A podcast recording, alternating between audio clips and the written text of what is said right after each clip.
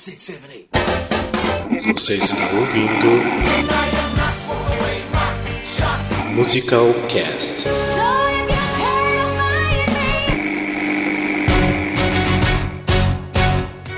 Como um bastardo, órfão, filho de uma mãe e um escocês, nascido ali em um Caribe empobrecido, desprovido pelo tempo e pelo espaço, foi largado, cresceu para ser herói abandonado. Na nota de 10, pai fundador, mas sem o De São pai Paulo aqui é Rafael Nogueira e eu tô aqui só por cota.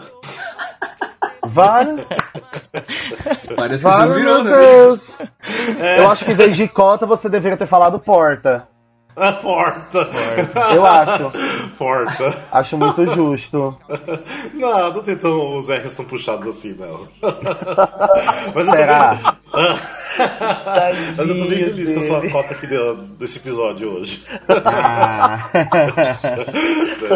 Aqui é Glauber Souza, de Fortaleza, e tem muito musical no Nordeste, sim, meu povo. Vem pra cá ver. E... É isso aí.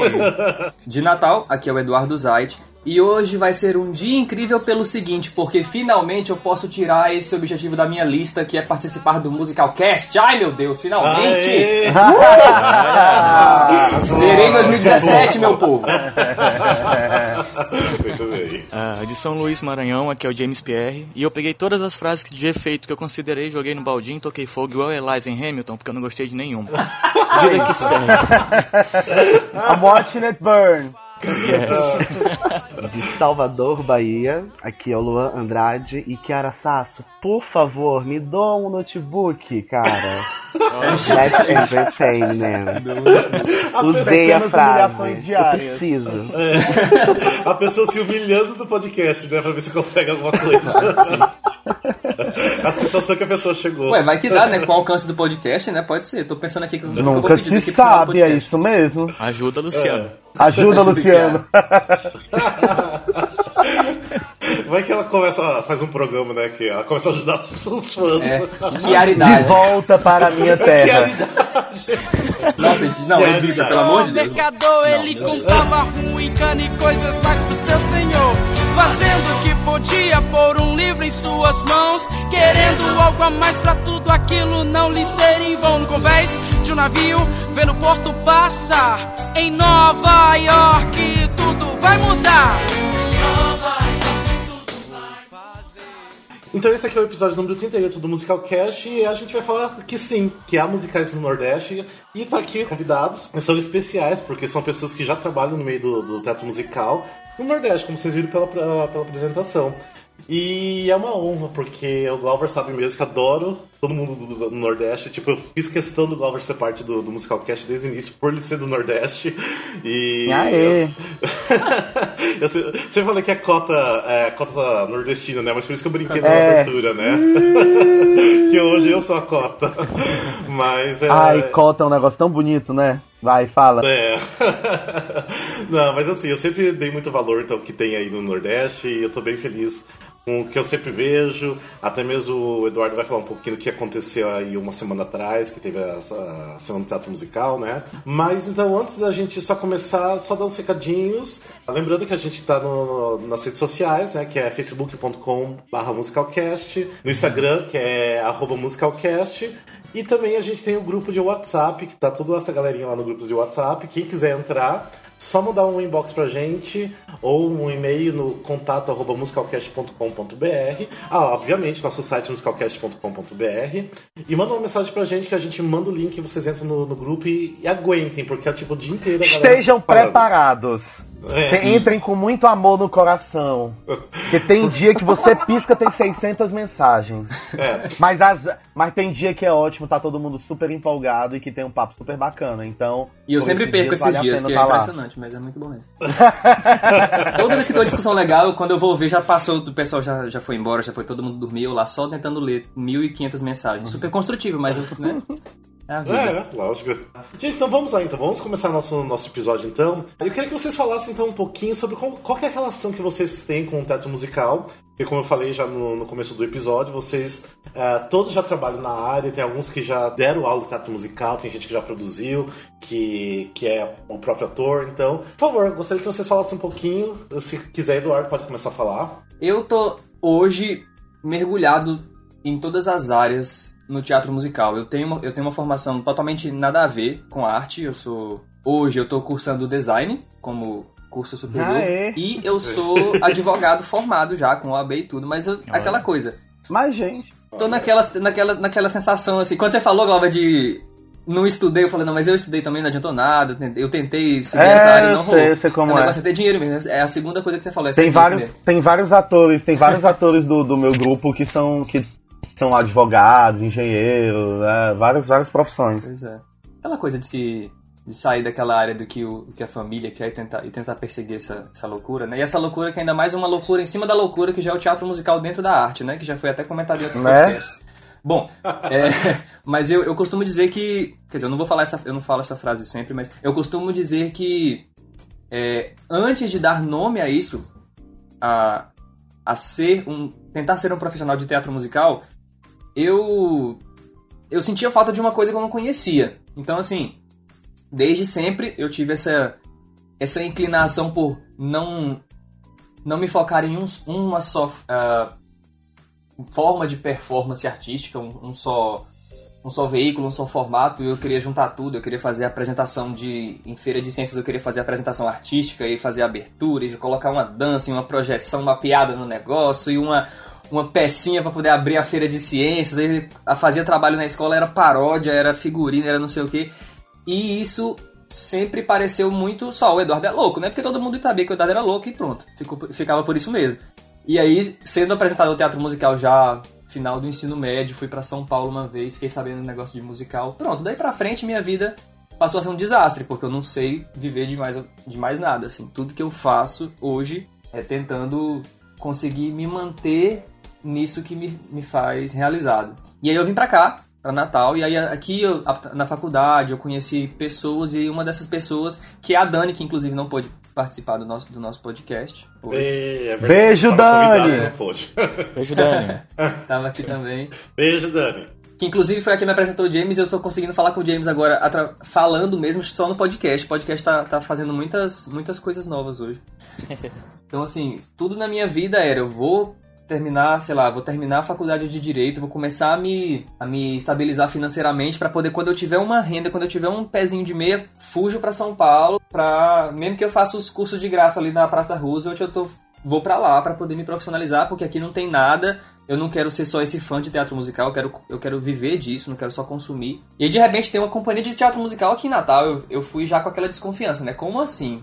Natal, uma cidadezinha, uma das menores capitais do Brasil. De repente, tem a- se abre um novo mundo pra mim, que são pessoas que também fazem aquilo. E a partir daí, eu, eu, eu, eu, fui, começar, eu fui começando a perceber, começando a notar que teatro musical, na verdade, já tem aqui há muito tempo. Só que as pessoas ainda não se... Os produtores de teatro musical, os artistas de teatro musical não se conhecem, não se... Ou, ou então não se conheciam, né? Pelo menos até recentemente. Eu acho que nesse caso a internet, essa facilidade que a gente tem hoje em dia de comunicação, ajudou muito a unir essas pessoas. Antigamente eram polos isolados. E hoje em dia as pessoas podem estar trocando essa informação. Você pode tá- utilizar a experiência do outro e aplicar no seu trabalho. Eu acho que com a coisa do WhatsApp, a coisa do Facebook, a- a- essa facilidade de comunicação.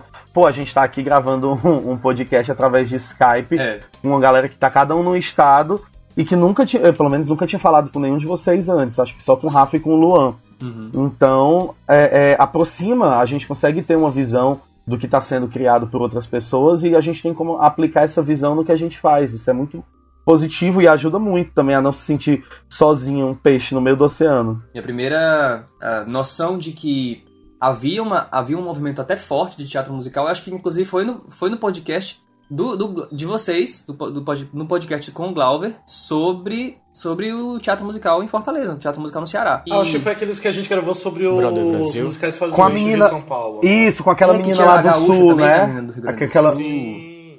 maravilhosa, fofa. Cíntia? Eu acho que foi lá que eu tive esse primeiro contato. Tive também, quando eu já, eu já conheci o projeto do, do André também em Fortaleza, que chamava pessoas para fazer workshops, gente que não tem que não estava ainda com essa gente que queria se profissionalizar, que estava aprendendo, que já tinha uma, alguma coisa na arte, mas que queria se sentir mais dentro do teatro musical mesmo, né? Mas, Eduardo, como é que funciona? Aí é, vem a, a parte da, da, minha curiosidade. Como é que funciona esse grupo da UFRN? Como é que funciona esse trabalho de vocês? Vocês têm um professor orientador, a UFRN entra com apoio financeiro, de espaço, de... como é que funciona? Bom, essa, essa companhia especificamente é um projeto de extensão da UFRN, então ele tem toda toda a, a estrutura institucional é, que, que, permite que uma, que uma federal proporciona para os projetos, né? E ele é coordenado uhum. pela, pela professora Amélia Dias, que é uma das, das professoras que, que, que coordenam setores da, da Escola de Música da UFRN. É vinculado à Escola de Música, Inclusive, é uma coisa boa para a gente poder falar mais tarde que a relação do, dos cursos de teatro, de dança, é, com o teatro musical aqui, não só aqui pelo que eu já percebi, mas aqui especificamente é, é meio, é meio, meio árido. É, mas é um projeto de extensão que aceita pessoas, todo mundo da. Atualmente, quem for da comunidade é, ou, ou, do corpo de do corpo discente da universidade participar para aprender ou, ou, enfim poder contribuir com o que acha que que vai acrescentar a cada um é um projeto que trabalha com teatro colaborativo que é um dos processos que a, que a professora trouxe da, da bagagem de formação dela desde que ela veio da, da Bahia, é, que ela sempre trabalhou com educação musical através, através do teatro musical. E aí isso se refletiu na, na Companhia Livre de Teatro, de teatro Musical, a CLTM, até, até bem recentemente. Bom, bom esse projeto, então, ele, ele funciona, ele, ele funciona de, uma, de uma forma bem, bem simples. Ele foca mais no processo do que no resultado final dos trabalhos. É feito basicamente a cada ano. A proposta é montar durante o ano uma, um musical, um, teatro, um, um espetáculo teatral com uma história nova, usando músicas do repertório popular brasileiro, enfim, pop rock, MPB, músicas que se encaixem com alguma temática que é decidida durante o ano. E aí os próprios membros, os, os estudantes e os professores, o, enfim, os membros que participam da, da, da companhia, contribuem com, com tudo, na escolha das músicas, é, na escolha do tema, na criação do roteiro, na preparação de, de como vai ser a cenografia, enfim. Tudo é bem, é bem colaborativo mesmo. E até hoje tem dado bastante certo, assim, a gente vê hoje dentro da companhia algumas necessidades de mudança, porque o grupo cresceu bastante, o pessoal está querendo muito a a profissionalização, um pouco mais de capacitação técnica mesmo, para poder se, se, sentir mais apropriado do, da forma de fazer teatro musical, né? enquanto artistas, enquanto, enfim, técnicos, produtores, diretores, o que mais a, o teatro musical exige.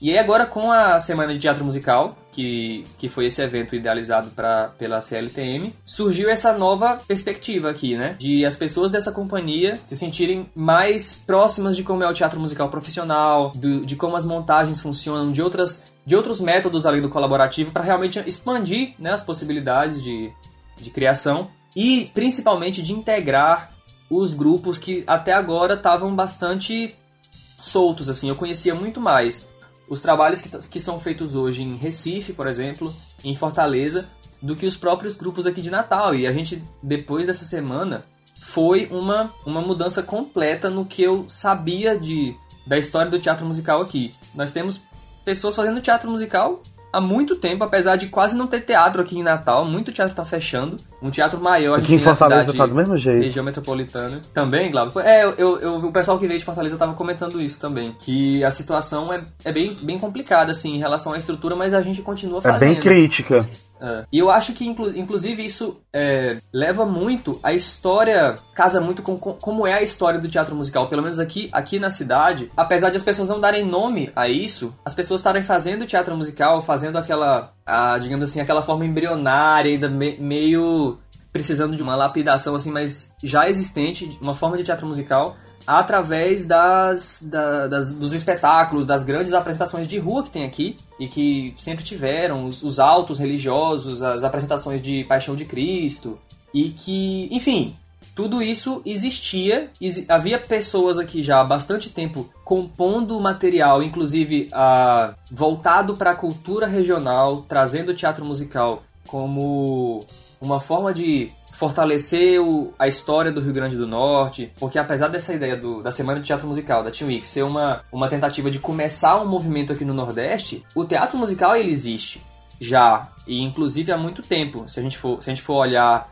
a referência de co como consideram o teatro musical no Rio, em São Paulo, onde foi a explosão da nova era do teatro musical, a gente, a gente não tá tão atrás. O que eu percebi aqui é muito que as pessoas que querem fazer teatro musical e que têm uma paixão por isso, elas fazem, independente de ter de conseguir público ou de ter uma plateia fiel que, que, que lota teatro, que prestigia, que te financia através da compra de ingresso, através do patrocínio. Tem gente aqui que sempre fez. O que eu acho que a gente não tem ainda é a criação de de público, né? Uma, uma, uma questão mais de, de, digamos assim, acostumar culturalmente as pessoas a consumirem isso. É, e atualmente, para poder amarrar o que está acontecendo agora, nós temos a como resultado dessa semana de teatro musical, a gente tem agora a Abratem, que é a Associação Brasileira de Teatro Musical, que eu finalmente consegui achar alguma utilidade para minha para minha OAB dentro da arte, né, que foi fazer a consultoria de como, de como saiu o resultado final do estatuto. Eu consegui dar umas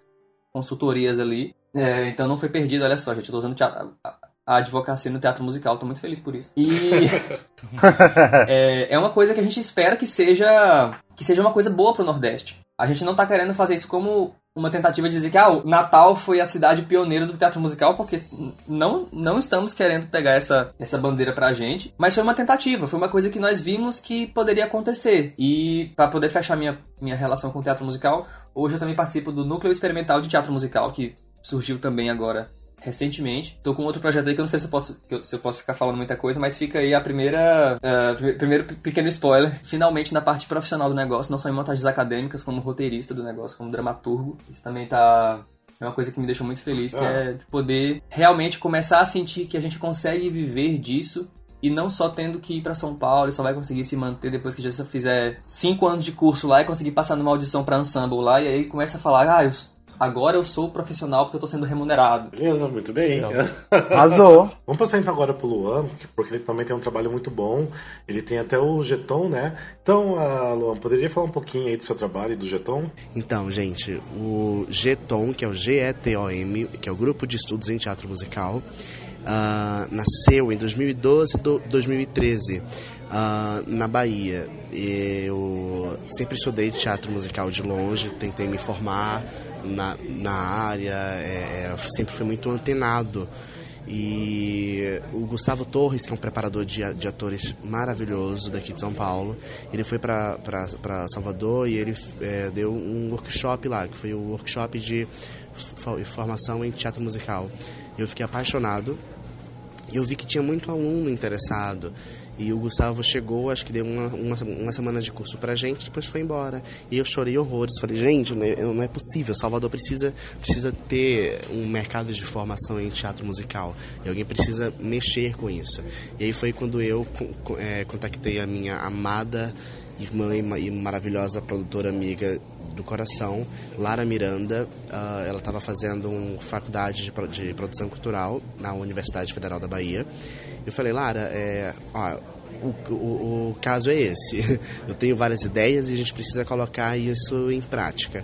E então a gente colocou em prática na Universidade Federal da Bahia, a, a Universidade de Dança, né? A Federal de, de Dança nos recebeu como, como um grupo residente de lá, nós ficamos durante um ano e meio como, como grupo residente, fazendo experimentações. Eu chamei alguns amigos, né? E amigos de amigos também, que eram interessados em teatro musical. E a gente começou a fazer experimentações nos, nos nossos corpos, é, é, é, é alguns laboratórios, a estudar em, em conjunto para poder mais tarde desenvolver algo mais profissional, né? Para mais tarde poder passar esse conhecimento, até porque a gente só poderia passar algum conhecimento depois de colocar nos nossos corpos e ver se dava certo ou não. A gente fei, fez isso e durante esse intervalo, desde sempre, eu, eu vou ao Rio e venho para São Paulo, porque agora eu estou em São Paulo, estou morando em, em São Paulo agora, né? Porque eu estou fazendo um curso técnico de teatro musical, eu sou bolsista, estou desenvolvendo uma pesquisa, né? Que fala sobre a, a a importância da, da canção como dramaturgia na cena do teatro musical. Mas enfim, isso aqui em São Paulo. E aí, desde sempre eu venho para São Paulo e vou pro, é, pro Rio fazer cursos, estudar, fazer aula de canto particular. E eu ia vendo que a realidade era totalmente outra. Uh, que foi o, mo o, momento que a gente uh, começou a produzir alguns espetáculos. Então a gente passou de grupo de estudos em teatro musical para também uma produtora artística, né? É, é, com um enfoque principal em teatro musical. Então, quando a gente começou a produzir, a coisa mais importante que a gente estava pensando na verdade, a gente ficou com uma, com uma dúvida mortal, assim, uh, se nós deveríamos nos preocupar com a formação de público, né, com a formação e a informação do público, né, para teatro musical na Bahia, ou se nós teríamos que ficar preocupados em formar artistas, né, e fomentar um mercado de estudo para o teatro musical. Uh, a gente começou pelos, pelos artistas, é, foi a nossa primeira opção, porque a, a gente entendeu que se, que se nós tivéssemos artistas interessados e buscando e, e, e, e talvez pre preparados para algo, a gente pudesse co começar a, a, criar público na Bahia para esse mercado. Enfim, foi quando a gente começou a, a produzir, o, o Jeton cresceu de maneira louca, que a gente nunca imaginou.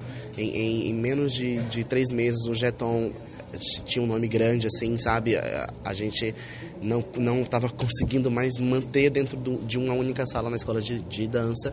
Foi aí que nós co conseguimos ficar em três salas no, na Universidade Fe, é, Federal.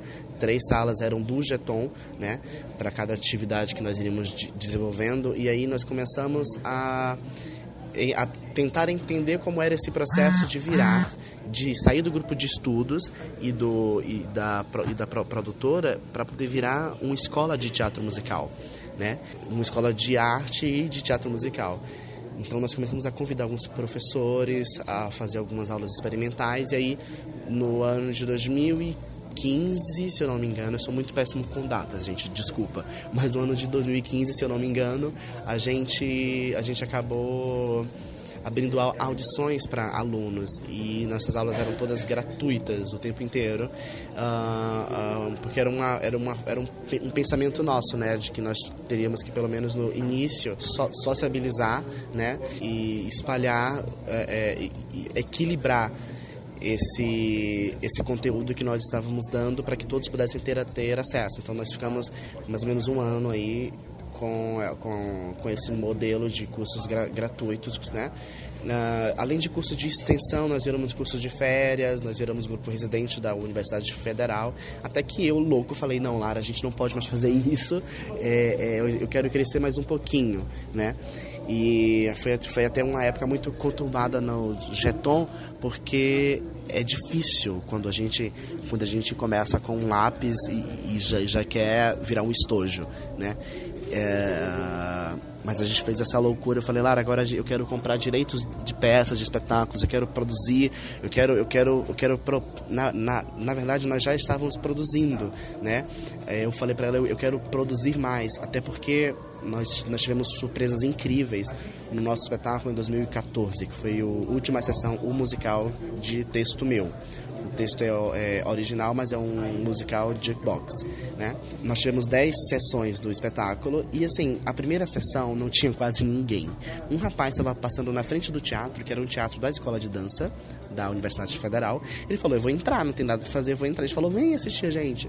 Ele entrou no, no primeiro dia. Ele foi nas outras nove se sessões e em cada dia ele levava alguém, algum familiar, algum, algum amigo. No último dia, a plateia estava lotada.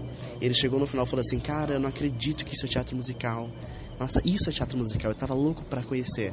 E aí a gente ficou muito feliz porque a gente entendeu que tinha público é, é, querendo isso, né? Que tinha público disponível, até porque quando vão algumas montagens para Salvador, as poucas que vão, a gente já sabe toda a problemática, a dificuldade de se produzir um musical e, e principalmente de colocar um espetáculo em turnê, né?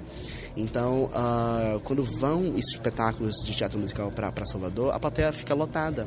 A gente estava começando a entender que realmente tinha público. Então, a gente, é, nesse momento, a gente começou a se direcionar mais para o, o público. Foi aí quando a gente comprou os direitos, adquiriu os direitos, na verdade, né? De uma ópera rock uh, eh, para poder montar em Salvador. Nós corremos atrás de edital, não, não, não deu certo, é, é porque o fomento uh, público, né? E estadual, que é o que é o da Bahia, estava acostumado com outro tipo de, de, de, orçamento, outro tipo de produção. E quando se viu com, com um orçamento gigantesco, que, que é de uma ópera rock, né, do musical, você montar um musical não é barato. E, e ainda mais em Salvador, e eu acho que em muitos locais do, do Nordeste, que eu já, já tive a oportunidade de conhecer, nós temos casas de, de espetáculos muito bonitas, mas mal cuidadas, entende? É, ou, ou, fora de ordem, fora de, de, de, de funcionamento. Então, então isso é, é, é, é preocupante, entende? Então nós tivemos que é, dentro do, do, nosso orçamento contemplar um outro tipo de som, outro tipo de iluminação que não é o tipo, não, não é a técnica co correta né, que nós temos nas casas de espetáculo de, de Salvador para teatro musical. O som para teatro musical é diferente, não, não, não pode ser o mesmo som para um outro tipo de espetáculo, entende? É diferente. É, é, e aí nós, nós tivemos todo o, o cuidado, infelizmente nós não conseguimos produzir essa ópera rock, mas enfim, se Deus quiser, em breve conseguiremos. Maravilhoso! e, e aí, Sim. agora nós temos o James. Então, pelo que eu percebi, eu sou o padawan aqui na sala, né? Eu sou, acho que, o, o estagiário no que esquisito. Oh, meu Deus. Pois é, eu, eu em formação mesmo publicitário, só que de, logo, logo que eu me formei, eu tive essa mesma necessidade que o Eduardo teve, aquilo de, de você querer alguma coisa a mais. E aí eu tentei o teatro. E aí eu sempre assim, eu costumo falar que se teve uma coisa boa, entre aspas, que minha timidez me, é, me trouxe, foi o teatro, teatro musical, tudo isso porque eu entrei nesse ramo basicamente para tentar me desafiar, assim, de algumas formas. E aí eu acabei entrando só no teatro, fiz um, um curso lá em 2013, alguma coisa assim. Só que o que, eu, o que eu queria mesmo era teatro musical. Eu tinha, naquela época eu tinha começado a tentar para alguns filmes, alguns, alguns vídeos que eu tava vendo na internet e falei, cara, assim, eu sempre, eu sempre cantei desde pequeno. Mas eu sempre fui muito desengonçado em relação à dança, em relação a, a, a, tudo, assim, e muito tímido. Então eu acabei me jogando nisso. E em 2015 só que foi perceber que tinha uma, uma escola aqui que por acaso já faziam teatro musical, mas era algo, não era nada assim. Enfim, era só pra. Era como fazia parte da conclusão dos cursos de arte de uma escola daqui. Então era só final de ano que tinha aquela montagenzinha com os alunos para eles meio que concluírem e tal. E eles acabaram formando, é, abrindo essa escola pequena. E eu fui ver qual que era, né? Assim, joguei e acabei entrando. Aí eu tô lá desde 2015 e é, nesse quesito, eu posso falar assim que eu tenho percebido que o mercado aqui ele não é, ele não é que ele não seja tão receptivo assim, mas é quase as mesmas dificuldades que, que o, o Luan falou e o Eduardo também. Tem a questão de público, as pessoas costumam achar que não é uma forma válida de teatro aqui, ainda assim. É... E as que, as que se interessam acabam achando que, por ser teatro musical, é algo mais elitizado, então vai ser caro. Então. E também os teatros aqui não têm é, toda essa capacidade de receber né, um, espetáculo. E assim, é, aqui em São Luís, eu, eu também percebi que o, o, é tudo muito separado tem o teatro musical veio agora, mas foi sempre assim, o o, o teatro mesmo para um lado quem canta para outro lado, quem dança para outro lado. Nunca teve essa junção. E sempre foi muito difícil para os três ramos. Agora, depois, depois veio esse último musical que eu falei pro Rafa, que é um que a gente está produzindo agora, que foi de grande proporção aqui em São Luís. Teve audição e, e callbacks, e, enfim. Foi quando outras áreas é, começaram a, a ver que poderia dar certo é, investir um pouco mais. Então, a gente começou a perceber que o número de audições, até para, assim, não só para teatro, mas é, aqui tem aqui tem muitos dramaturgos muito bons e cineastas e tal, começou a vir audição para tudo. E isso foi muito bom por esse lado, né? E aí a dança também começou a, a, a aparecer mais. Já temos aqui também produções de espetáculos mais é, focados para danças, coisas mais autorais. Lógico que também é, a gente percebe que há um, um, déficit em alguns ramos, por exemplo. É, quando eu comecei no teatro musical, eu tentei logo melhorar em tudo que eu podia para que para não chegar assim tão verde na, na turma. Então, a única opção de dança que tinha aqui para fazer era balé e jazz. E um pouquinho de contemporâneo em um outro lugar assim. E aí eu me joguei no balé, mas enfim, o teatro, o teatro musical aqui está tentando conseguir o seu espaço. A escola que eu comecei está no seu terceiro ano, mas é aquilo, o teatro musical a gente só tem o teatro musical mesmo. A gente só consegue ver nos, no final do ano, quando tem as montagens de, de final de curso. Ainda não tem aquilo de, de montagem, assim, esse, esse musical que eu entrei agora, que foi mais uma, uma coisa assim que eu entrei por acaso. Eu fui naquela de, ah, vou ver qual que é, vou fazer a audição, se eu passar, ótimo. Que também por acaso foi o que fez eu largar a profissão de publicitário para ficar só como ator de teatro musical e tem sido uma loucura, que é um constante medo, digamos assim, porque uma hora acaba e depois eu vou ficar como? Que a realidade aqui é mais ou menos assim. Aí, tipo, teatro, o teatro não tá rolando tanto assim aqui por causa do. Tem um grande teatro aqui, que é um dos teatros mais antigos do Brasil, que é o Arthur Azevedo, que está em reforma, então algumas produções tiveram que ou se limitar aos teatros menores que tem aqui, ou, ou deixar para fazer só quando o teatro reabrir. Então a gente tá num, meio que num hiato aqui, esperando o teatro reabrir, que é quando a gente vai estrear o nosso musical.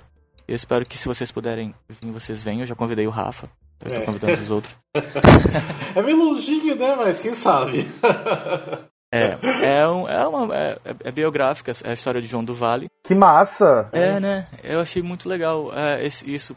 E. Enfim, tem grandes projetos é, relacionados a esse musical que eu não, eu não acho que eu não posso falar. Mas eu espero que vocês venham assistir. Mas é isso, São Luís, é, assim, eu acho que, pelo que vocês falaram, eu percebo que São Luís está um pouquinho atrás em relação a, a, a esses passos que é, acho que Natal já deu, Bahia já, já deu. E agora o nosso integrante do musical Cash Glauber. Aê! Ai, gente, então, é, eu trabalho com teatro aqui em Fortaleza desde 2004. É... Ai, deixa eu só me espreguiçar aqui, gente. Desculpa, um minutinho aí. Corta aí, Rafael. Tá. Ah, gente, por falar nisso, eu esqueci de falar que eu, eu consegui ah. fazer parte do Brother Brasil ano passado, em Fortaleza. Eu não sei se eu te vi, Glover, mas enfim. É, tá falando, James? Tu veio pra cá? Sim, eu fui ano passado, conheci uma galera muito massa. Foi onde eu conheci a Morgana e o Daniel. Ah, Daniel, tô apaixonado pela Morgana. Eu tenho vontade de socar Nossa, a Morgana também. toda vez que eu a vejo. Nossa, que amor! Por, pra ela deixar de ser linda. Ela deixar de ser um monstro, uma Nossa, é muito perfeita. É. Morgana é uma coisa... Morgana é foda. É. é porque assim, aqui em Fortaleza a gente tem uma cultura muito, muito forte de dança. Tem, a, a, acho que a, as maiores academias Sim. de dança, de formação de dança do Brasil, entre as maiores estão as de Fortaleza. Então a gente tem a, a Michele Borges, a Vera Pastos, a Tereza Pastos. E aí, assim, é uma galera que é tudo da mesma família e cada um tem seu estúdio. E é uma galera que tem meninas que começam a dançar com 2, 3 anos de idade e continuam dançando até fazer 20, 22, 30. Então a galera que tem uma formação em dança é inacreditável como a Morgana tem. A Morgana sapateia, a Morgana dança jazz, dança hip hop, tem base de balé, canta, atua. É, é, é, ela é incrível e como ela tem muitos outros aqui. É, mas enfim, falando, falando um pouquinho de mim. Bem rapidinho, porque o pessoal do. do, do, do quem, quem, quem já ouviu o Temos Musicais Fora do Eixo Rio-São Paulo já ouviu um pouco do que eu falei. Mas eu comecei a fazer teatro em 2004, me apaixonei por teatro musical logo depois e busquei trabalhar isso em todos os meus, em todos os meus espetáculos, em to todo o meu trabalho, em todos os locais onde eu trabalho. Então, é, eu me formei pelo IFCE daqui de Fortaleza, pelo IFCE, é, é, o Instituto Federal, me formei em, em teatro voltado para a interpretação, mas eu sempre fui mais uh, apaixonado, sempre fui mais ligado com direção de teatro, com produção. Então, desde 2009, o meu grupo trabalha com isso. Nós já fizemos algumas adaptações. Nós fizemos a adaptação do Hairspray, fizemos a adaptação do Company, fizemos a adaptação do Chorus Line. E em 2013, é, em, em, começamos a fazer uma adaptação do Tabu, em 2010, que não foi para frente. Um dia vai. Eu sou apaixonado pelo Tabu. E é, em 2013 a gente fez o nosso primeiro espetáculo autoral, que se chama Prometemos Não Chorar, um musical de classe. A gente fez completamente no escuro, a gente não tinha ideia de como ia ser a recepção do público, a gente não tinha ideia de como ia ser a aceitação da plateia. E foi uma loucura, uma loucura. O público lotou o teatro a ponto de voltar gente suficiente para fazer mais duas sessões no mesmo dia É, porque os teatros aqui são muito pequenos, então junta muita gente, dá para fazer várias sessões. É, e a gente está em cartaz desde 2013. Todo ano a gente faz duas, três temporadas. O espetáculo vai terminar agora com 76 apresentações. Pode parecer, pode parecer não, é pouquíssima coisa comparado com, com o eixo Rio-São Paulo. Mas aqui em Fortaleza, é, é, geralmente as temporadas que são nos finais de semana, você tem quatro apresentações, seis apresentações. Então a, a gente está fazendo 72, quase 20, mais de 20 mil pessoas de público. Isso pra gente é muito bacana. A gente tá em, a gente tá em cartaz agora esse mês, a gente voltou em cartaz. E tá tendo um, um retorno muito massa do público, mesmo depois de tanto tempo, mesmo com mudança no elenco, mesmo com o diretor em tempo de ficar doido. Porque é muito doido o que eu faço aqui, porque eu sou. A gente tem um grupo, só que não é um grupo fixo, é um grupo que depende do espetáculo. Cada espetáculo tem o seu elenco. Enfim, a única constante sou eu. E acaba que eu fico com todo o trabalho pesado de produção. Eu faço a pré-produção, eu faço a pós-produção, eu faço a iluminação, eu faço a, a, a, a, eu opero som, opero luz, faço montagem, faço desmontagem. Eu escrevi o roteiro junto com dois amigos, eu dirijo o espetáculo. Eu não entendo muito de música, mas eu tenho que fazer às vezes o diretor musical porque o nosso diretor musical pediu para sair, saiu e eu não consegui ninguém para botar no lugar. E aí isso a gente se vira como pode com o que tem. É, e a, acaba que é isso, assim, aqui em Fortaleza tem é, é, pouca gente que trabalha com teatro musical é, enquanto produtores. A gente tem o, o André e o pessoal da Bees, tem o meu grupo e, se eu não me engano, tem também o grupo do Levi. E aí agora tá, tem uma escola aqui, que é o Marcelino Câmara, que também faz musicais e tal. Quer dizer, agora não, né? A escola do Marcelino já tem um tempo, mas eles estão trabalhando com musical mais agora. E acaba que tá se formando uma galera que antes não tinha. Quando eu comecei a, a, a fazer teatro musical aqui em Fortaleza, era tipo assim: o, o elenco principal eram atores que eu conhecia e que conseguiam cantar mas que na sua grande maioria não conseguiam dançar, não sabiam dançar. E aí eu tinha um elenco de apoio, né, o corpo de, de, de, de baile que dançava, mas não atuava nem cantava. E aí, com o tempo, a galera foi se, se, se profissionalizando, foi se aperfeiçoando. Com, com é, o Broadway Brasil, acabou que abriu um leque de, de, de, de, de, de possibilidades para uma galera que gostava, que era fã, mas que não sabia como fazer, não sabia como trabalhar. É, e acrescentou muito para essa galera. Então tem uma galera que eu, que eu não conhecia, que eu não sabia nem quem era, e que hoje em dia eu vejo que é uma galera massa, sabe? Que daqui a alguns anos vai estar tá bem melhor para poder trabalhar, vai estar tá bem melhor para entrar em cena, que são muito verdes, mas que tem um, um, um caminho precursor, assim, é, que, que promissor, que precursor, um caminho promissor, é, que está estudando, que está se dedicando, que está correndo atrás e é muito bacana isso, porque acaba que movimenta a cidade. Com, com que eu estava falando sobre as academias de dança, todo final de ano tem os festivais, e os festivais são grandes produções. Então, assim, a Vera, a Vera Passos, é, que é uma das maiores daqui, ela montou uma adaptação do Rei Leão, da Broadway, numa casa de show gigantesca aqui, que entrava um elefante do tamanho de um caralho voador do meio da plateia e ficava todo mundo louco. Ela, é, é, são investimentos muito pesados que, a, que, as academias de dança fazem, entendeu? Então, assim, a, o, o, estúdio em que eu trabalho, que é o estúdio Michelle Boss, eu já trabalho há quatro anos. Então, assim, a gente já fez altas coisas e esse ano a gente vai fazer um negócio muito grande. E eu tô. Por isso que eu ainda não fui para São Paulo, Rafael. Por culpa desse projeto que eu assumi aqui. A gente tá fazendo uma versão de Hamilton. Tô... Sim, tá ficando lindo completamente surtando, porque eu passei três meses versionando, adaptando e versionando, porque eu não podia fazer o espetáculo na íntegra, porque, querendo ou não, é uma montagem de, de, de, um estúdio, e por mais que a gente queira fazer um espetáculo musical, esse ano tem moldes diferentes dos outros anos. Esse ano a gente vai fazer tudo ao vivo, vai cantar ao vivo, vai ser uma loucura. É, porque por ser uma academia de dança, nos anos anteriores era tudo gravado e os bailarinos dublavam, os atores dublavam. E esse ano eu disse que não fazia sentido a gente fazer Hamilton e a galera dublar rap, né? Ia ficar podre. E aí a gente ia fazer tudo ao vivo e a gente tá ensaiando desde junho. E é, é, tá sendo bem mais complicado do que o que eu esperava. apesar de a gente já estar com um resultado muito bacana, mas está sendo bem mais difícil do que o que eu esperava, então eu devo ficar careca até o final do ano, porque eu acho que eu vou arrancar todos os meus cabelos. E é isso, assim, eu trabalho, eu trabalho com. Eu dou aula de teatro, de teatro musical há um certo tempo também. Então eu trabalho em outras escolas, tem outros espetáculos que estão chegando aí, e fãs. E até o final do ano é, é, a gente vai estar tá trabalhando aqui em Fortaleza, assim. É, eu, eu me perdi completamente na minha linha de raciocínio, só um minutinho, isso é sequela, pelo menos maconha. É, peraí. Esqueci completamente o que eu tava falando. Completamente. E aí é isso, assim, é, é, a gente tem um, um, um, público muito bacana aqui em Fortaleza, mas é um público que não vai para todos os espetáculos, é um público que vai pro espetáculo que ele gosta. É, o público do Prometemos Não Chorar, do meu espetáculo Prometemos Não Chorar, é completamente diferente do público de quando eu monto o Companhia, por exemplo. É, é, eu estreia um espetáculo infanto-juvenil, agora os Bardos Cantadores de Histórias. Também é um musical com músicas autorais e pans e tal. É... E é um público completamente diferente, é, é, muito louco isso. É uma galera que não vai ao teatro, é uma galera que vai assistir o Prometemos Não Chorar. Eu não entendo. Eu não entendo. E a política pública de teatro aqui de Fortaleza, é, eu já vi cabarés mais organizados. É muito complicado.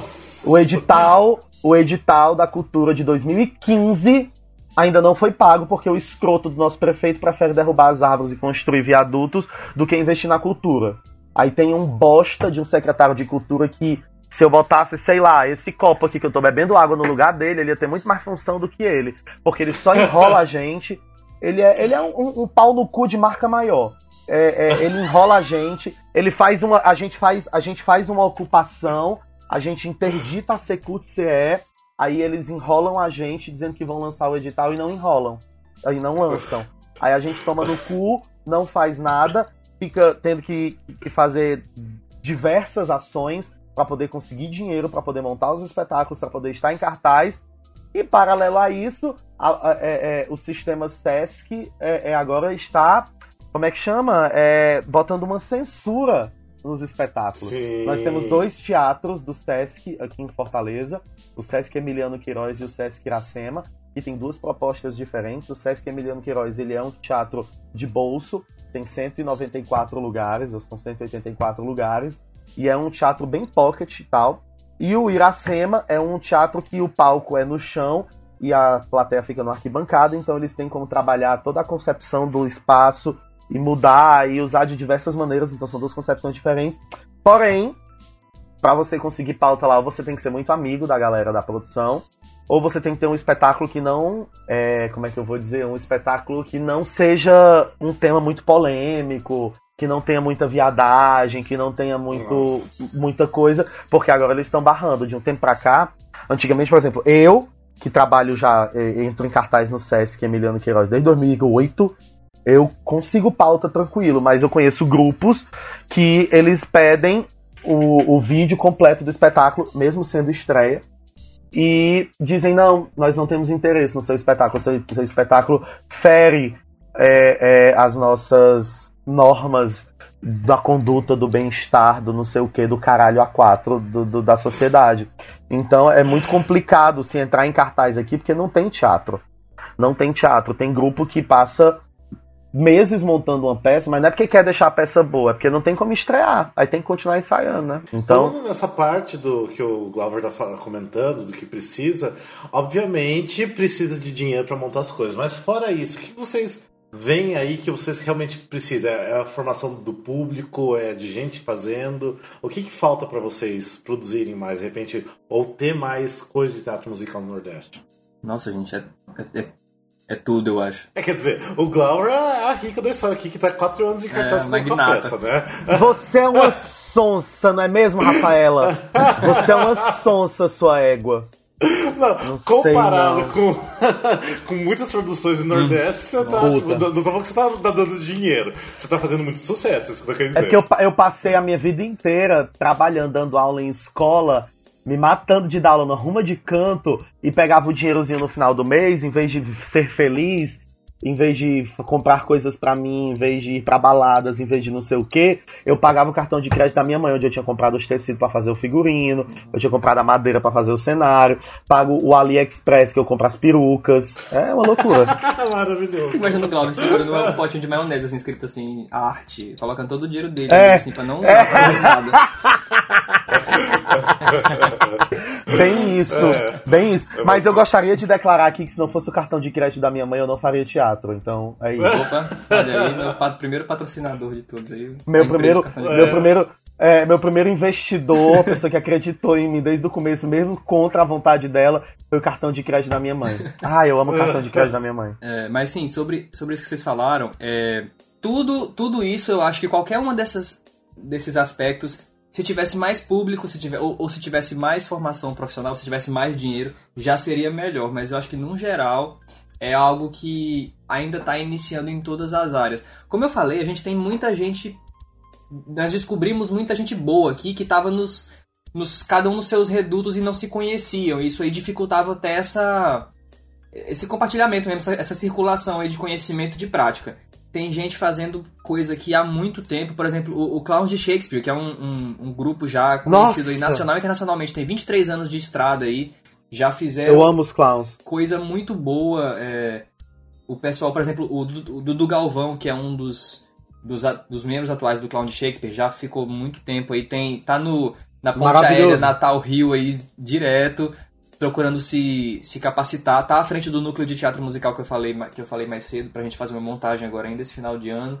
Temos o, um compositor que é vinculado ao, ao FRN, o professor Dan- Danilo Guanais, ele tá trabalhando já com composição de trilha para teatro, teatro convencional já há muito mais tempo, mas ele tem agora desde comecinho de 2000, 2002, 2004, fazendo teatro musical mesmo. Ainda tem, ainda tem assim uma coisa muito mais voltada para para o aquilo ali na, no limiar ali do teatro musicado, do teatro com música, mas já é produção musical, já tem referência de Broadway, já tem trabalhos muito mais assim elaborados que a gente não via aqui em Natal em, em palcos, né? Via só o que a gente estava falando. Ou, ou em, em apresentação, digamos assim, amadora de igreja, né? As cantatas de Natal, de Páscoa e tudo. Ou os, as apresentações públicas ao ar livre de igreja. Mas, ah, enfim, as pessoas, elas procuram, estão procurando sempre suas formações. Acontece muito aquilo de o dançarino não ter a formação em, em interpretação e canto, o cantor não ter, não ter interpretação, e às vezes. E aí no final de tudo aí você joga o cantor para fazer tudo, quando não tem um, o artista em- que, que se garante em todas as áreas.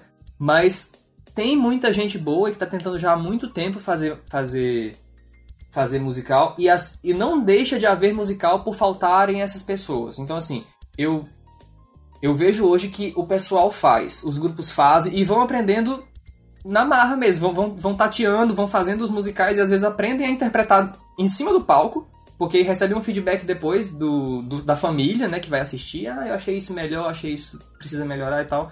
Então, assim, tá num processo ainda de não temos um, um grupo tão grande de pessoas, por exemplo, pra dizer assim, ah, eu acho que dá pra, daria pra ter, se tivesse, por exemplo, pauta nos teatros, daria pra ter três musicais com grandes elencos acontecendo simultaneamente, porque eu não sei se a gente tem e, e, assim, três musicais só com artistas de teatro musical que tem formação em, em pelo menos essas as áreas mais tradicionais, dança, atuação e canto. Então, assim, tem aí essa questão que eu acho que aqui, pelo menos em Natal, nós temos pessoas que podem fazer se quiserem.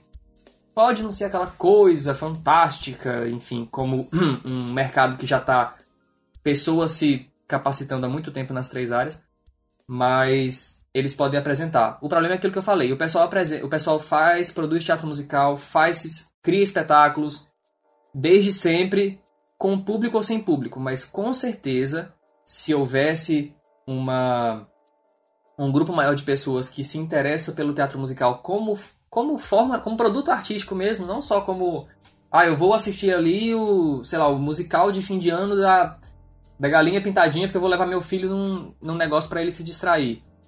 A pessoa não tá curtindo. Eu acho que foi, foi o que o que Glauber falou, né? Ah, Tem alguns que assistem o Prometemos Não Chorar, tem alguns que assistem o espetáculo tal. Eles são fãs daquela montagem, eles não são, não são fãs do formato Isso. em si, da linguagem. Isso. E Isso. a gente tem aqui. E, e- e é exatamente isso. Tem muita gente que detesta teatro musical. Eu já ouvi várias pessoas Aham. falarem isso. Que detesta teatro musical, mas que adora assistir o Prometemos. Aí eu fico, Olha só. caralho, mas é teatro musical, brother. Tu não pode detestar teatro musical, tu deve detestar outros tipos de. É, não, isso. assim, eu, eu acho que o pior. de- Isso, isso, isso entra no, no, que eu, ia- no, no que eu ia falar do que, que falta mesmo. Que não é. Eu acho que falta nesse sentido não, são, não é nenhuma dessas três coisas isoladamente: público, é, formação profissional ou dinheiro. Eu acho que a. Eu acho que a consciência a res- a respeito dessa, dessa arte é uma coisa que as pessoas consomem sem saber que consomem, que fazem sem saber que fazem. E quando descobrem que estão fazendo, elas não aceitam. Eu já percebi isso no, no curso de teatro aqui. A gente vai para qualquer apresentação teatral. Pode ser performance, pode ser o teatrinho que, que Júlio falou da- no, no podcast sobre arte. Que começa com um sofá no palco e entra o, o mordomo. o mordomo bicha lá. É, qualquer tipo, as pessoas eles, eles tentam inserir música, tentam inserir música contando a história, a música, a letra do, do número musical fazendo parte da, da dramaturgia, a música intercalando com a fala, e não, e não consideram teatro musical por não considerar um produto de, de- da indústria cultural. E aí é, entra naquela ideia de considerar teatro musical como entretenimento vazio, que não, que não é arte, entra toda aquela discussão que já foi falada.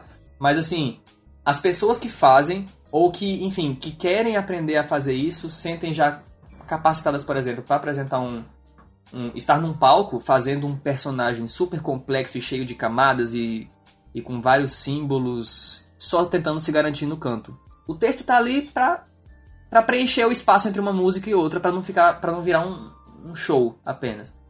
É, e as pessoas que consomem vão para poder ouvir, assistir um show. A gente tem, a gente tem grandes é, espetáculos musicais, por exemplo, vindo para Natal. Teve só esse ano veio o Mamonas, veio o Gonzagão, veio o Milton, Milton Nascimento, veio o- Padre! o, né, aquele mo- momento, né? Opa, aí, enfim, mas todas as vezes uma coisa que eu fui, inclusive eu ia comentar no no grupo do WhatsApp, eu até esqueci. As divulgações desses musicais, elas são no objeto da história. Ah, vamos assistir a um tributo aos Mamonas, vamos assistir um, um tributo ao Gonzagão, vamos Hum. assistir um. Não é teatro musical, É, né? eles... si. Gente, olha, eu, eu fui ver o release do Milton Nascimento aqui. As credenciais que. Claro. As credenciais que foram dadas pro, É mais pro- forte que eu. pro, pro Charles e pro Claudio, gente, não com- a- a- o release não fala nada que eles fizeram em teatro musical.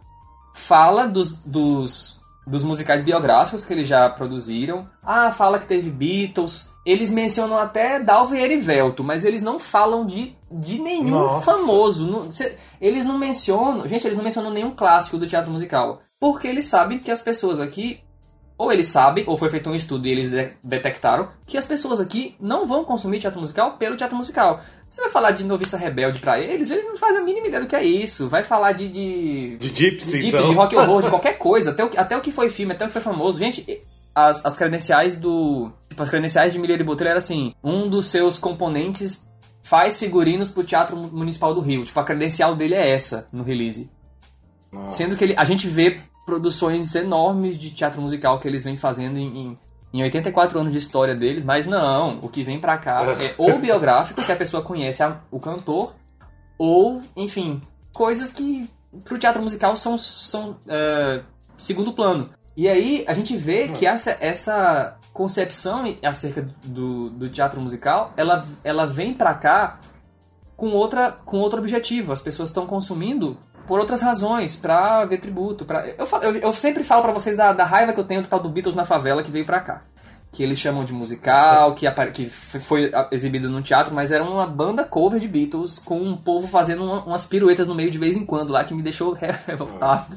Que, ai meu Deus do céu. Mas enfim, as pessoas fazem Mas, essa é, assim. isso, mas é, muito disso que você tá falando não é só exclusivo do Nordeste, porque aqui mesmo em São Paulo acontece muito disso também. É uma coisa, eu acho que mais da, da cabeça do brasileiro do que no Nordeste em si. Ah, aqui tem muita gente assim que se diz fã de musical, mas vai só assistir aqueles musicais que estão ali no Teatro Renault, que são da Time for Fun, igual tipo Wicked, Lemis. Então, e não consome outras coisas. E tem tanta E antes coisa, da estreia já em tem- São Paulo. Hã? Não, nada não, não vou falar não. Pode falar, desculpa, segue. Ah, não, ah, você ia falar, ah, tá. Ah, e antes da estreia já tem fã clube, já é isso? É! Só pelo. Já criei o fandom antes. Ai, me conhece tão bem, Rafael. Ah, As pessoas não, não conhecem nem a obra e estão criando fã clube no Instagram e acham que são fãs de musicais que conhecem musicais, mas na verdade não. Na verdade, Uhum. isso é tão- uma coisa tão superficial. Não, é porque enquanto o Eduardo tava falando, eu fiquei pensando num negócio muito engraçado. É, é, Ah. Assim, quando, quando eu comecei há 10 anos atrás, era muito difícil encontrar uma galera que sabia fazer as três coisas. É, é- é isso que ele, tá- ele falou, eu achei muito pertinente. Era muito difícil você encontrar uma galera que sabia fazer as três coisas. Ou ele fazia aula de dança e dançava, ou ele fazia aula de canto, ah, fazia aula de teatro e tal. Hoje, aí, e as dificuldades foram se invertendo. É, é, hoje as dificuldades são outras. Na- assim, a, a- a gente tem as- eu tenho as mesmas dificuldades em relação a dinheiro e apoio, patrocínio, lá, lá, lá. Mas hoje em dia, o ator capacitado deixou de ser uma, um- uma dificuldade. Hoje eu consigo encontrar é, é, os atores mais capacitados, mais bem preparados para fazer um espetáculo de teatro musical do que há uns 10 anos atrás.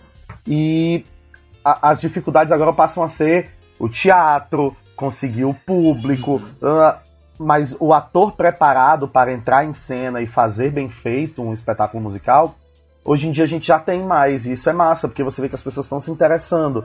E muitas delas se interessam porque iam ver, e aí assistir, achava legal, e aí vai atrás. Isso é muito massa. Eu não sei falar, gente, eu concordo. A gente não, não, não tem. Tá é, ótimo. É, essa é a minha opinião. Uma, uma preocupação nossa lá é que, assim, tem gente tem- tem- tentando fazer teatro musical no palco e que eu acho incrível, mas tem gente que já viu que é uma, é uma área que, se tiver um bom investimento, tem um retorno financeiro muito bom lá na Bahia e começaram a, a criar escolas de teatro musical.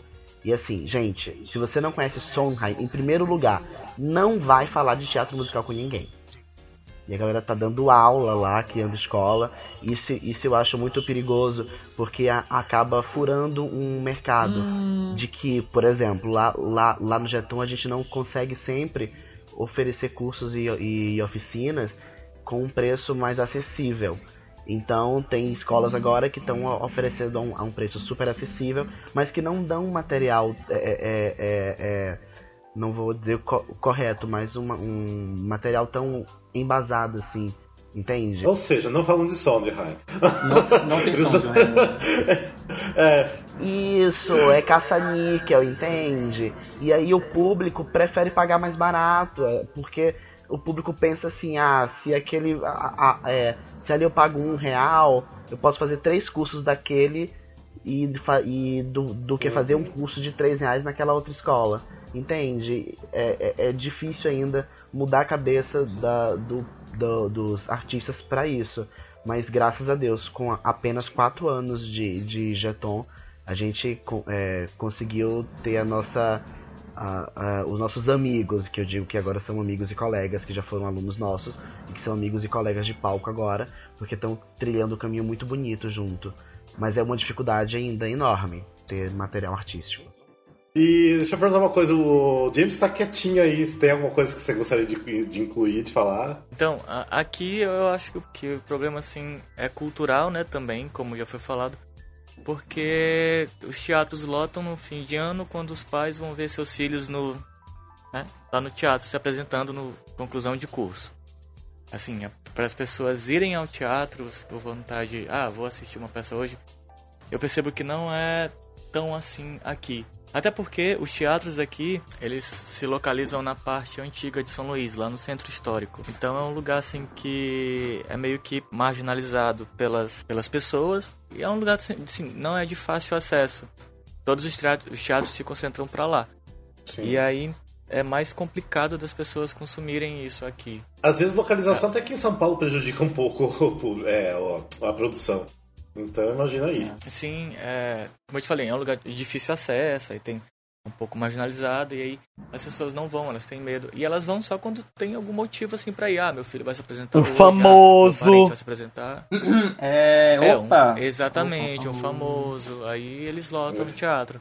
Mas já teve muita peça, até esses teatros musicados e algum teatro musical ou outro que alguém faz lá na UFMA, que aconteceram pra lá, que a gente ficou sabendo porque a gente, é, a gente que eu falo assim, eu e mais uma galera que a gente frequenta esses lugares, a gente fica sabendo naturalmente, é, pelos grupos que rolam, mas é, quem mora pra esse lado aqui novo da cidade não vai, porque não se interessa, e até porque às vezes a informação nem chega Sim. neles. Quem fica sabendo é a gente que já mora lá, já tá perto, então. Mora lá não, desculpa. A gente que vive por lá e tá perto, a gente fica sabendo. Até de boca a boca, ah, vai ter tal apresentação hoje, é com música, ou, ah, é só teatro, ah, é- é- aí fica sabendo assim a gente vai. Mas Uhum. pra alguém, tipo, sair do. daqui, como digamos, a Nova São Luís, pra ir pra lá, assistir um espetáculo que não sabe, nunca viu falar, ou, ou que não é um clássico assim pra eles, eles não vão. Não É. vão mesmo. Hum. É só cortar só um pouquinho que o Glover precisa falar alguma coisa. Gente, eu preciso ir embora. Tô comendo uns, Vai lá, Glover, arrasa. É. conversando com vocês e comendo um misto quente. Adorei gravar com vocês, adorei o nosso papo. Muito obrigado por- pelo convite, Rafa. Muito obrigado, meninos, por vocês terem a Que, que, que obrigado pelo convite, você faz Prazer parte do, do Musicalcast. Glover é chique, ele vai trabalhar Rafael. agora. tem- alguém tem que ganhar dinheiro nessa Eu tenho casa. uns beijo, beijo, beijo. Beijo, beijo, Beijo, Tchau, valeu. tchau. Beijo. Mas enfim, ah, desculpa cortar, James, se quiser concluir alguma coisa, você já concluiu, não sei. Pois é, mas só voltando, eu acho, eu acho que a gente vai saber agora é, como que tá realmente a, a- essa parte aqui cultural desse musical que a gente vai estrear, porque é uma coisa nova, é feita aqui. A, a produção é de fora do Vinícius Arneiro, que é o mesmo que dirigiu a Cássia Ela. A gente vai ver agora como é que vai ser, né? A receptividade do público pra ir assistir uma coisa que é daqui. Não, mas o que eu ia falar é até, pode, pode até ser muito viajado o que eu estiver falando, mas é, essas análises que todo mundo falou sobre público e sobre essa questão de aceitação de teatro musical e tal, pode ser uma parada muito viajada na sociologia, assim, mas eu vejo, por exemplo, a, quando um local se apropria daquilo como parte do, do patrimônio imaterial, digamos assim, daquele, daquele local, as pessoas eu acho que tratam de uma forma diferente. Eu acho que isso é que acontece com a, diferença entre São Paulo e Rio, por exemplo. As pessoas, eu acho que de São Paulo, não. Enfim, esse público aí da fã, de criar fã-clube antes de começar o musical, pelo menos, é, tem o teatro musical como parte da do que que, do que, que a cidade tem a oferecer. Então, assim, o consumo ele não tem muita consciência, ele vai sendo feito na como parte do que tem aqui. A gente tem praia aqui em Natal e é isso. O que for de. O que aparecer de praia que a gente está celebrando, a gente está dizendo, tá é, divulgando como nosso produto, produto turístico e é. Não tem muita. Assim, a praia tá suja, a praia tem pouca, pouca acessibilidade para quem não tem tanto dinheiro, só chega lá de, de transporte alugado. Não, mas não importa. É, a gente ama nossas praias. Não tô falando que acontece isso aqui em Natal, mas eu acho que seria um exemplo transferindo para cá. O que, que é o nosso produto turístico para fora?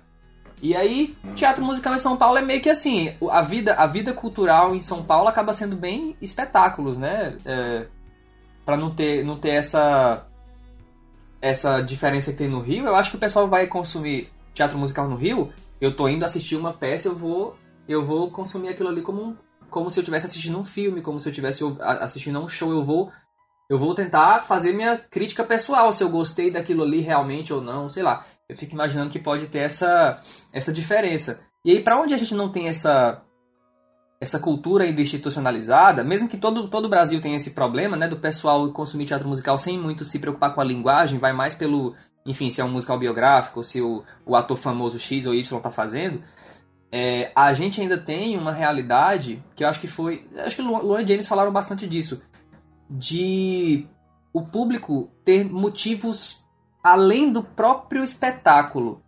Pode ser qualquer teatro, pode ser qualquer apresentação, mas é meu filho que está apresentando ali, vou assistir. Ou então, um amigo meu me convidou, tá ali na luta tentando criar a companhia de teatro musical dele.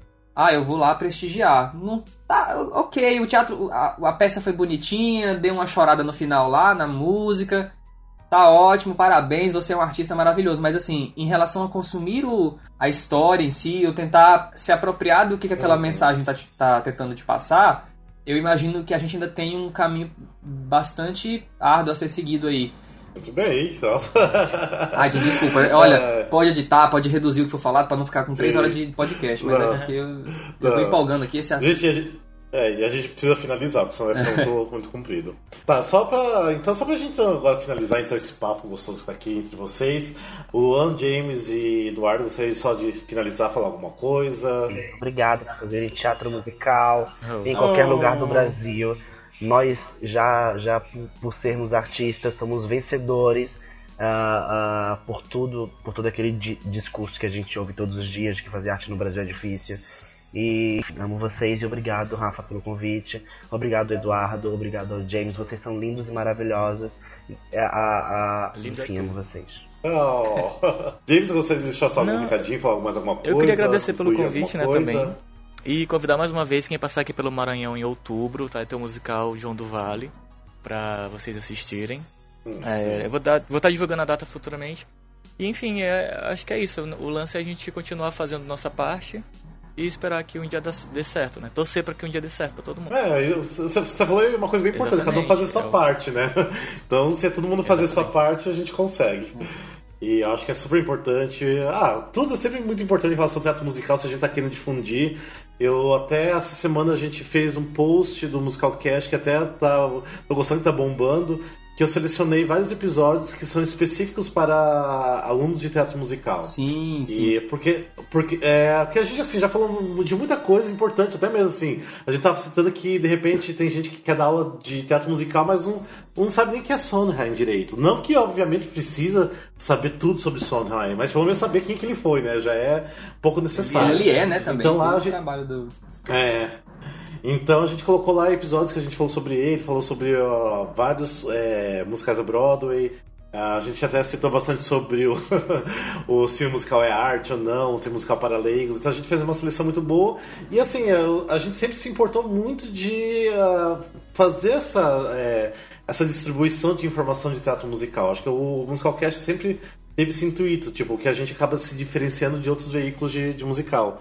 E eu fico muito contente, porque a gente sempre recebe muitos elogios pelo tipo de informação que a gente faz, então vocês estão adicionando mais um pouquinho, isso já é ótimo, fico muito feliz.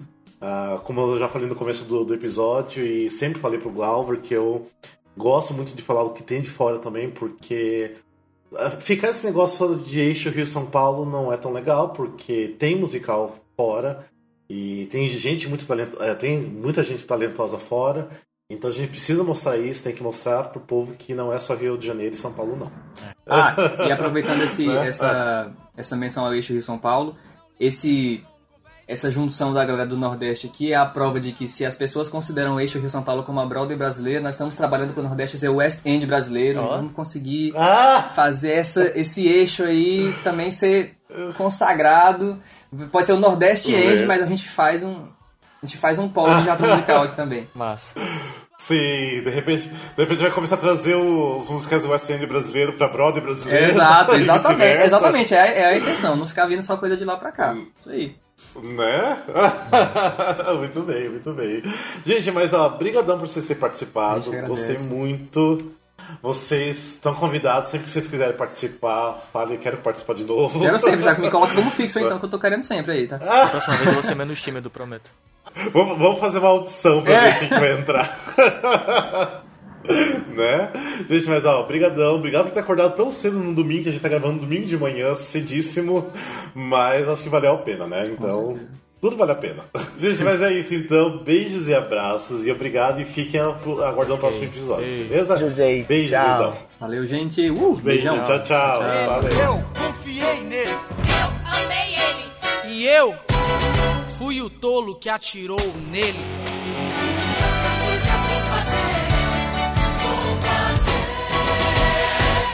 E o seu nome é?